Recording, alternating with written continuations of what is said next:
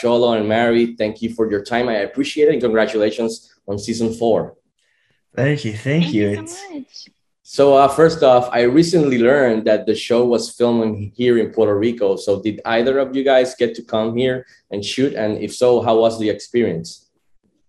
The mofongo out there is fire. yeah. I, the, so I guess Xolo, you did come. So how was the experience besides the food? Was it? Did you have fun? Was it okay? It was a great time. Yeah, I'd never been before. Um, oh. The the beaches out there are super beautiful, but I can't say too much outside of that. That's yes, that's I know, say. I know. That's that's cool to know.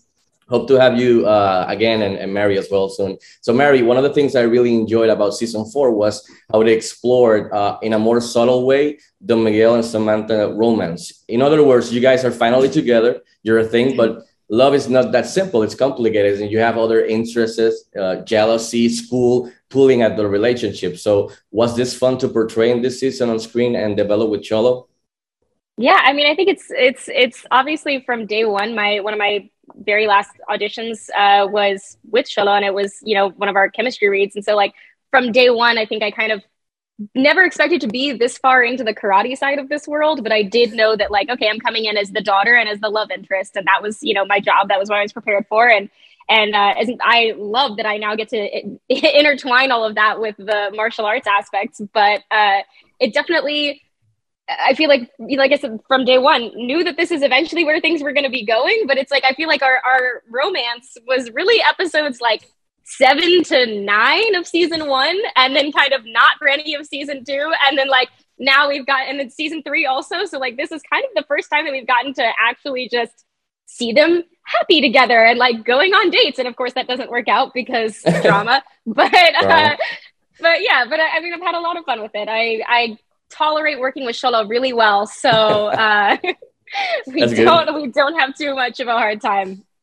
That's awesome, uh, Xolo. I'm I'm assuming when you started season one, you basically knew nothing about karate or different styles of fighting. So based on all the training and practice, you are like based on you how you looked in season one. no, no, you no, knew nothing. If, if, no, I'm just kidding. I'm just kidding. I'm just kidding. No, I mean, I mean, if so, let, let me know. But I, I'm assuming like the whole cast maybe didn't know. So with all that you've done so far, like since then, do you have an idea what color belt you'd probably be right now? Have the guys that train you told you like white, orange, blue, brown? And also, do you have any say on your pose, like the characters pose or fighting stance?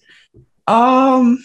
Okay, this is a loaded question. Let me see. I think we'd be in the first half. I don't think we would be past like a. I mean, granted, you know, each dojo has their own set yeah. of colors and their own order but let's say it goes white, yellow, orange, red, blue. Right. I think we'd right be like middle? red, red, blue. Yeah, probably right around the middle.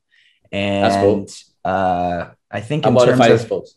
fight, in terms of the fighting pose, that's kind of something that was that I think each of us. I don't know, Mary can kind of uh, add into this as well, but I think each of us kind of like not only took reference from what their sensei does, obviously, right? Because that has a lot of what lot to do with it. But I think also kind of just like incorporating your style. Like for me, right hand is up pretty high and my left hand is almost down like past my hips. And for Mary, it's a little bit different. And you know, for for Hawk and Robbie, it might be a little bit different, but but uh, it's so fun getting to build that part of it because it's something that you know when you're booking a job, you don't really get to you don't have that kind of foresight where you get to say, oh, and you know, in four years, I'm going to be doing tornado kicks and hurting my back. So, so uh, it it definitely is. Uh, that part of it is is is something that I could have never expected, but I'm so grateful for. Cool. Before wrapping up, because uh, they're wrapping me up, I wanted to ask you quickly, both of you, if you could go back in time and face uh, in combat just for fun, uh, or have a scene with anyone from the cast of the Arena Karate films, Karate Kid films, who would it be and why? Let's start with Mary quickly. Uh, mine would obviously be, be Pat Morita. I mean, he's the the missing piece that we don't have as as part of this universe, but he's you know the the grandfather figure and and said original sensei for Samantha. So that would be super important to me. I don't know. I don't know or care. Like I think I could just be in a room with him and I'd be grateful. Uh, but that would have been it. That's a great pick. How about you, Charlotte? Before leaving. Uh, I really like Jackie Chan. I love his uh, stunts, Ooh. and uh, he was in the spinoff Karate Kid, which a lot of people, yeah. you know, which there's a big asterisk around that. But yeah. but uh, no, his his martial arts just knowledge is amazing. I'd love to have a chance to speak with him. Well, guys, again, congratulations on season four. Looking forward to season five, and thank you for taking a little bit of your time to talk to me. I appreciate it. And Xolo, we're looking forward to Blue Beetle with Angel Manuel hey, there Soto. We, hey, there we go. Fancy.